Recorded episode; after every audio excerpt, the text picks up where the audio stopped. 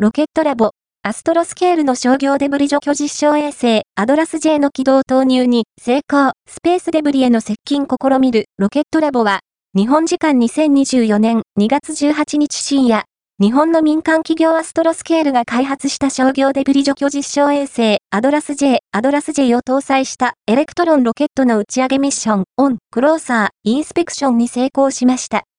アドラス J を搭載したエレクトロンは、日本時間2024年2月18日23時52分、ニュージーランド夏時間2024年2月19日3時52分、ニュージーランドのマヒア半島にあるロケットラボの発射場から打ち上げられました。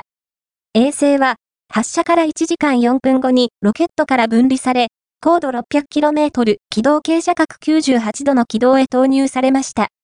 アストロスケールは、軌道投入後のアドラス J から受信した信号により正常に通信できることを確認したと発表しています。アストロスケールは安全で持続可能な宇宙環境を目指してスペースデブリ、宇宙ゴミの除去を含む軌道上サービスの提供を行う日本の民間宇宙企業です。アドラス J は宇宙航空研究開発機構 JAXA の商業デブリ除去実証 CRD2 フェーズ I 契約相手方として2022年3月に選定されたアストロスケールが開発した商業デブリ除去実証衛星です。